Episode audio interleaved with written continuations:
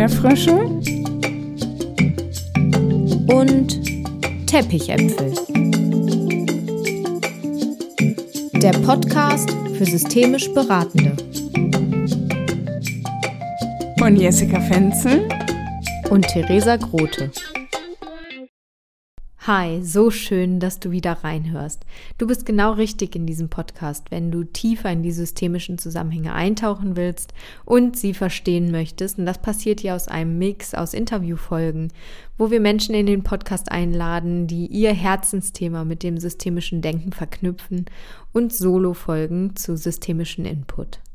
In dieser besonderen Folge von Erdbeerfrösche und Teppichäpfel tauchen wir tief in die Welt des therapeutischen Prozesses in der Jugendhilfe ein.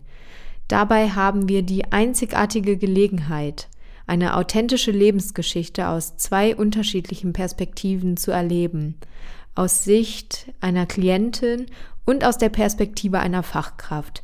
Beide schildern den Verlauf ihrer Zusammenarbeit und gewähren uns intime Einblicke in diesen Prozess. Und vorab, diese Episode ist eine Reise in die Realität und Tiefe der Jugendhilfe.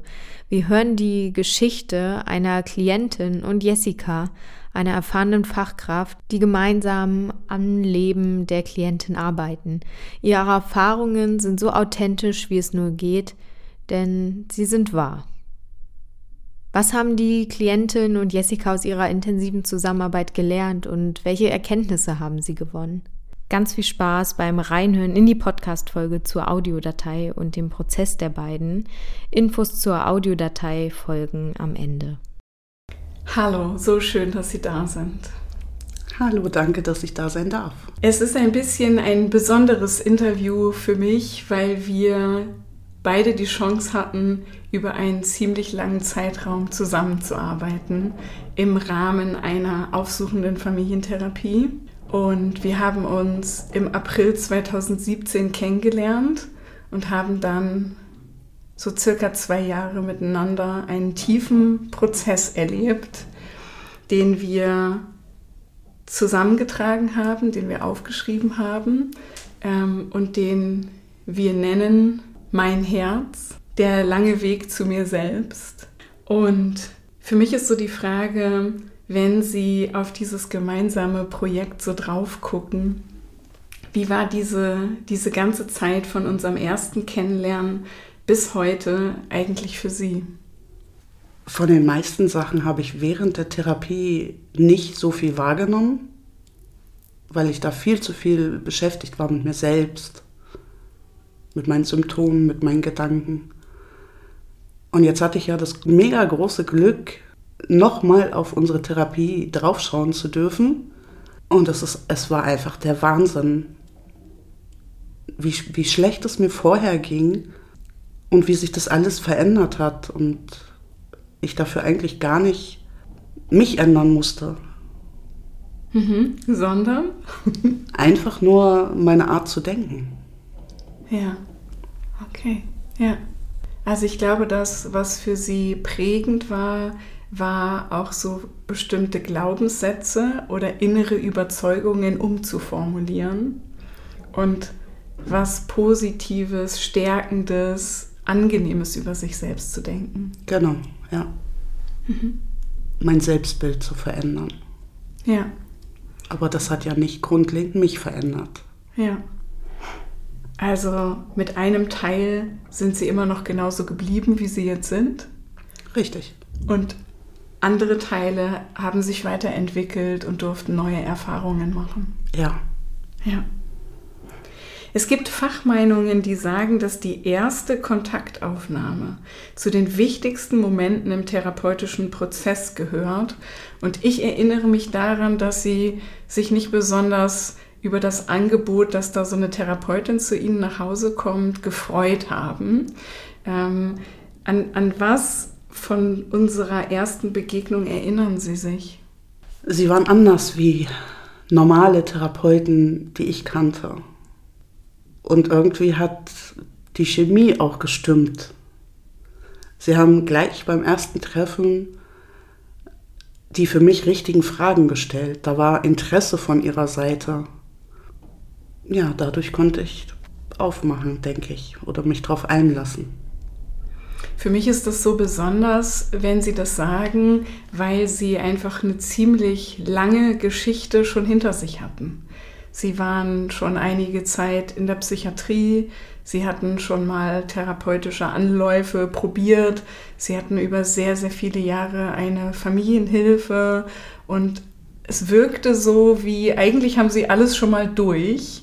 Ähm, wie würden Sie heute rückblickend beschreiben, dass Sie sich einlassen konnten, nochmal wieder was zu probieren? Ja, wie gesagt, weil die Chemie gestimmt hat und Sie die richtigen Fragen gestellt haben. Mhm. Ich kannte das gar nicht aus der Therapie, dass da tiefgehende Fragen gestellt werden. Ich sollte immer selbst erzählen und ich wusste ja überhaupt gar nicht, was mit mir los ist. Also konnte ich auch nichts erzählen. Mhm. Also das heißt, Sie, ähm, es, es, hören ja viele Fachleute unseren Podcast und ich höre da so raus, ähm, startet eure Begegnungen mit Menschen nicht mit erzählen Sie doch mal, Sie nicken, ähm, sondern wirklich mit interessierten Fragen, das dem Gegenüber helfen, auch zu dem Kern der eigenen Geschichte vorzudringen? Genau, weil wenn man so zugemacht hat, wie ich zugemacht habe, ich hatte ja überhaupt keinen Zugriff mehr auf meine Gefühle oder konnte meine Gedanken nicht sortieren. Da werden oder waren die richtigen Fragen für mich wirklich der Schlüssel zum Glück. Mhm. Cool. Und dabei sagt man im Systemischen, es gibt gar keine richtigen Fragen, sondern es gibt passende Fragen. Und meine Fragen haben für Sie irgendwie Sinn gemacht. Ja, die waren einfach so gestellt, dass ich wirklich Antworten drauf hatte. Mhm. Und so haben wir ja, sag ich mal, Stück für Stück dieses Puzzle dann zusammengefügt. Ja. Was würden Sie im Rückblick sagen, was war für Sie so ein besonderes Highlight oder so eine Sternstunde der Zusammenarbeit? Oh, da gab es viele. Unter anderem unsere Friedhofsbesuche. Ja, was war für Sie das Besondere an diesen Besuchen auf dem Friedhof? dass sie mich dahin begleitet haben, die ganze Zeit da waren und ich wirklich richtig reingehen konnte in das Gefühl, ohne Angst haben zu müssen, darin zu sterben oder umzufallen oder da nicht wieder rauszukommen. Mhm.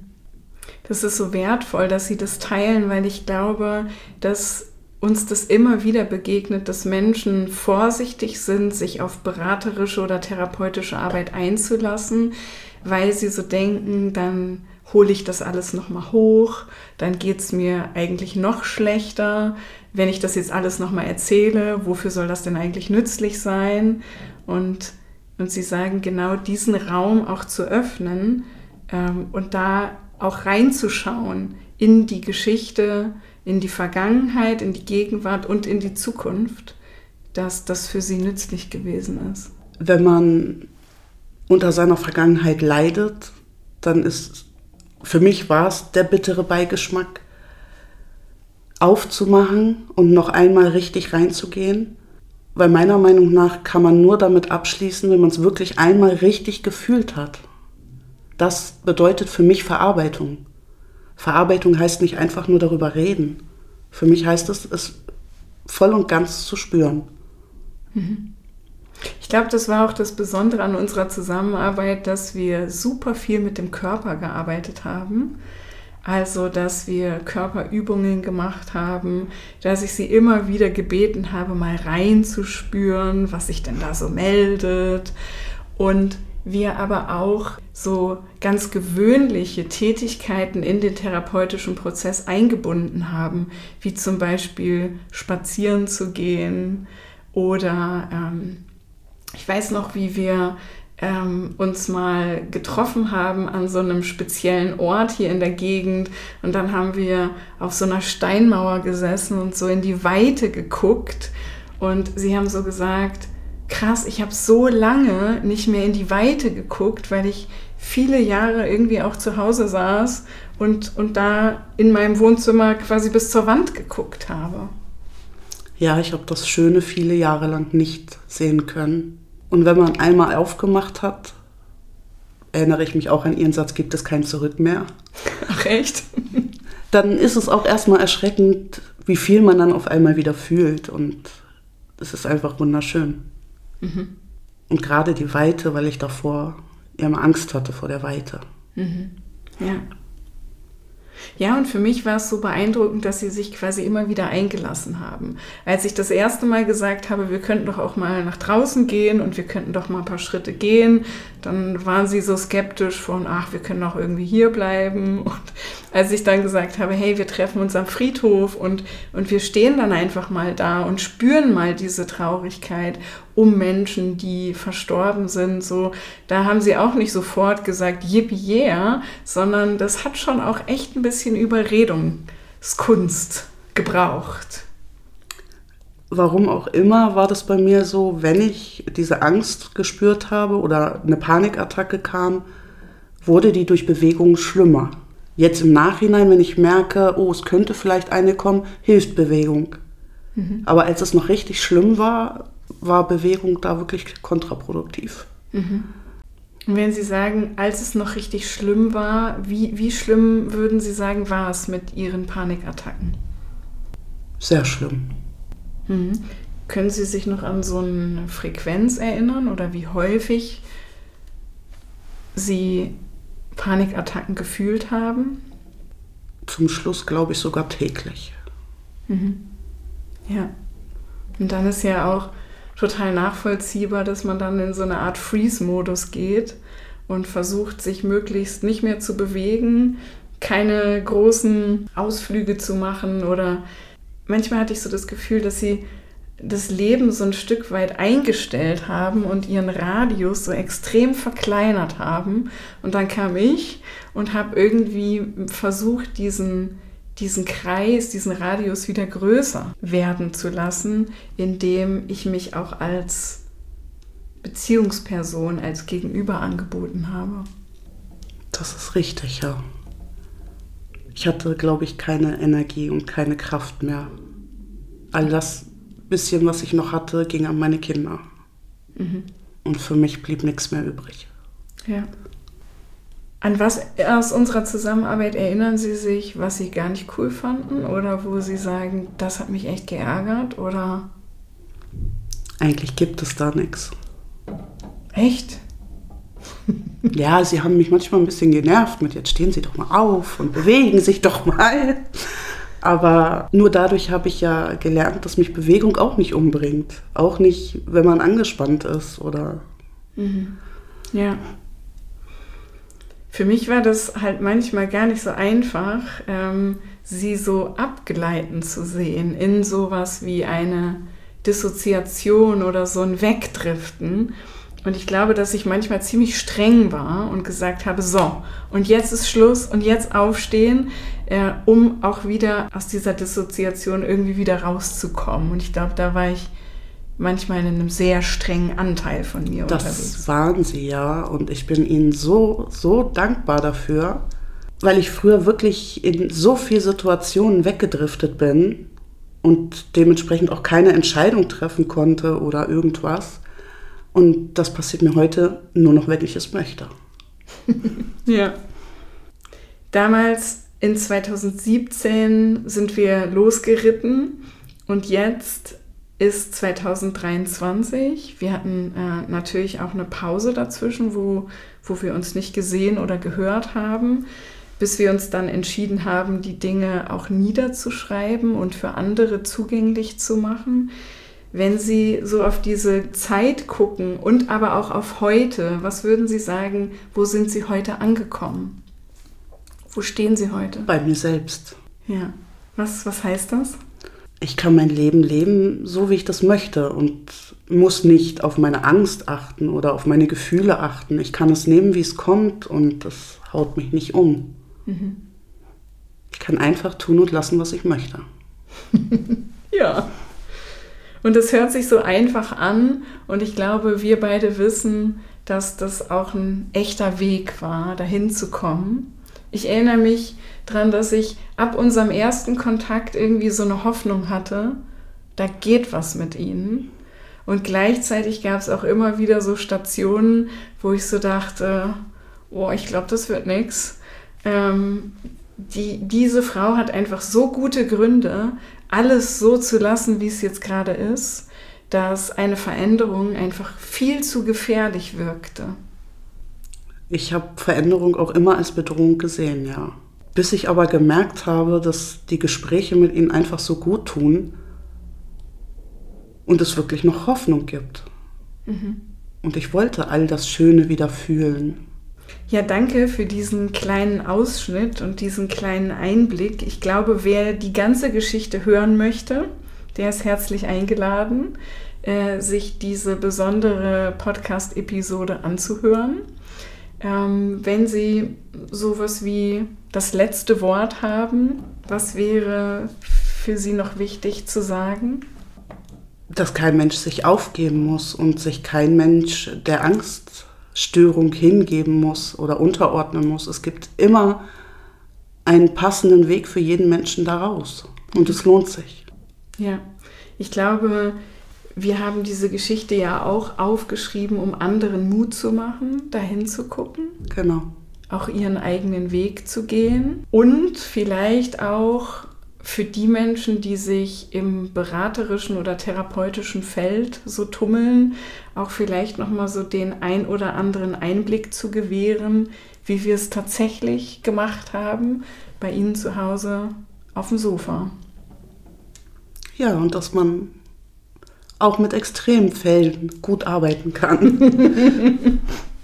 ja, wer, wer deklariert das denn, was ein schwieriger Fall ist? Also ich selbst betrachte mich auf jeden Fall als sehr schwierigen Fall. Mhm. Ich fand es ganz leicht und wunderbar mit Ihnen. Dankeschön. Aber nicht immer. Ja, die Podcast-Folge hat dein Interesse geweckt, näher einzutauchen, um einen wirklich sicheren Rahmen für diese wirklich besondere Audiodatei zu schaffen. Den Link dazu findest du in den Show Notes. Haben wir uns dafür entschieden, diesen für jeden, der wirklich aufrichtig daran interessiert ist, ihn zugänglich zu machen. Und das bedeutet auch, dass er etwas kostet. Du findest alle Infos dazu in den Show Notes wo du dir die Datei Mein Herz herunterladen kannst, um tiefer in den therapeutischen Prozess einzusteigen. Dort in Begriffen ist auch eine Live-Session bei der Klientin zu Hause. Wir hoffen, dass diese Episode dir tiefe Einblicke in die Welt der Jugendhilfe und des therapeutischen Prozesses gibt. Es ist eine Gelegenheit, von authentischen Erfahrungen zu lernen und die Bedeutung der Arbeit von Fachkräften in der Jugendhilfe zu verstehen. Und auch wenn du nicht in der Jugendhilfe arbeitest, ist es einfach ein unbeschreiblich wertvoller Einblick in das therapeutische Arbeiten. Vielleicht kannst du die therapeutisch-beraterischen Interventionen nicht eins zu eins übernehmen, wenn du nicht aufsuchend arbeitest, aber auf jeden Fall kannst du dir eine Portion traumasensibles systemisches Arbeiten aus dieser Folge abholen. Vielen, vielen Dank an die Klientin und Jessica für ihre Offenheit und Ehrlichkeit. Wenn du Fragen oder Anmerkungen hast, zöger nicht, uns zu kontaktieren. Schreib uns gerne eine Mail an erdbeerfrösche und teppichäpfel at web.de oder auf Instagram unter flow. Und vergiss nicht, unseren Podcast zu abonnieren, um immer auf dem Laufenden zu bleiben. Bis dahin, join the next level.